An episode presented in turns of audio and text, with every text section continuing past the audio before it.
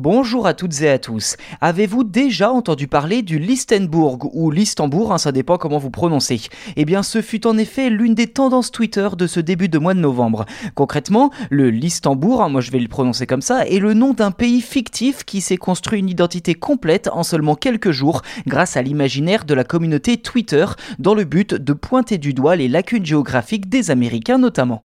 Dans le détail, le Listembourg dispose de tous les traits d'un véritable État avec des ministères, un parlement, un drapeau et son hymne évidemment. Peuplé de 49 millions d'habitants, le pays se trouve à l'ouest de l'Espagne et du Portugal avec lesquels il partage une frontière commune. Mais surtout, le Listembourg est une vaste blague née d'un pari lancé sur Twitter le 30 octobre. Des internautes français souhaitant piéger les Américains, qui sont généralement mauvais pour placer les pays d'Europe sur une carte, ont tout simplement imaginé le nom de Listembourg Lequel est rapidement devenu viral au point que des milliers d'internautes se sont pris au jeu pour caractériser ce pays.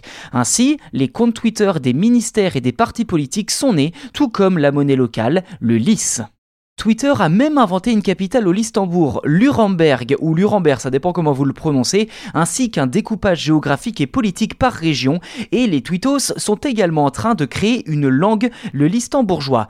Il y a même un club de foot officiel et un orchestre symphonique national. Et clairement, l'objectif principal est de donner le plus de consistance à ce pays imaginaire. Ainsi, la création d'un tel contexte fait réagir et de nombreuses marques et personnalités ont rapidement cherché à faire partie du jeu, pour réaliser leur autopromotion, ce qui leur a valu d'être rapidement remis à leur place par la communauté Twitter qui ne cautionne pas ce genre de récupération. Pour l'instant, l'objectif de piéger les Américains n'a pas encore été atteint, ces derniers étant très peu réceptifs à la supercherie pour l'instant.